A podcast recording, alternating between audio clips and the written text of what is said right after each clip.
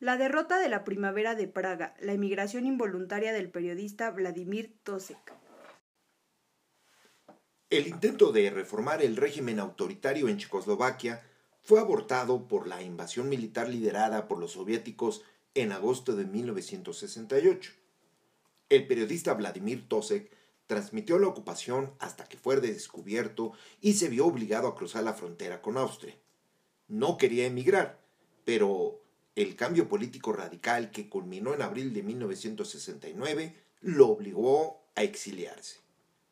Las autoridades le hicieron pagar un alto precio por desafiar a los ocupantes en 1968, haciendo pública su anterior colaboración con la Policía Secreta del Estado.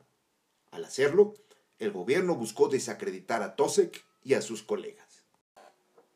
Descarga el artículo completo en corpus21.cmq.edu.mx.